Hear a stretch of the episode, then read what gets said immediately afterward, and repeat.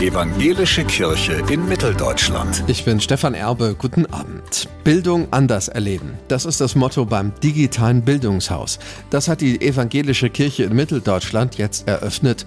Dort gibt es Konferenzräume vom antiken Amphitheater bis zum Raumschiff, sagt Carsten Kopja. Er hat das digitale Bildungshaus mitentwickelt. Und wir gehen jetzt runter in den Keller, in die spacige Welt, wo man ganz viel ausprobieren kann. Wir haben immer auch die Grafik der ersten Schritte im Foyer drin, dass man da nochmal sehen kann, wie funktioniert das mit Kamera, mit Mikrofon, mit Megafon, wenn man zu allen im Raum reden will. Annika Schreiter ist Studienleiterin für politische Jugendbildung an der Evangelischen Akademie Thüringen. Sie hat als erste das digitale Bildungshaus ausprobiert. Digitale Formate bieten sich ja vor allen Dingen immer da an, wo man in kurzfristigen Formaten Leute zusammenbringen möchte, die von überall herkommen, die vielleicht für einen halben Tag nicht quer durchs Land fahren. Das virtuelle Bildungshaus ist auch ideal für nerdige Nischenthemen. Annika Schreiter bietet am 6. März gleich wieder etwas Neues an. Was zu TikTok und politischer Bildung. Das ist nicht ganz so ein Nischenthema, wenn man sich anguckt, wie wahnsinnig viele Menschen, vor allen Dingen junge Menschen, TikTok nutzen. Aber trotzdem ist es vielleicht ganz gut für alle, die noch nicht so genau wissen, ob sie auch zu TikTok müssen, so wie ich, sich mal einen halben Tag damit zu beschäftigen. Das digitale Bildungshaus ermöglicht interaktive Beteiligung. Auf gemeinsam genutzten Arbeitsflächen können Tagungsgäste auch selbst Infos oder Videos einstellen.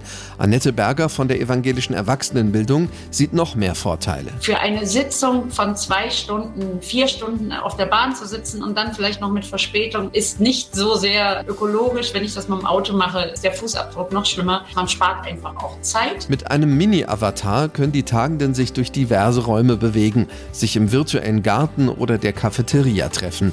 Im Tagungsraum ist auch Flüstern mit den Nachbarn möglich oder Nachrichten an andere schicken.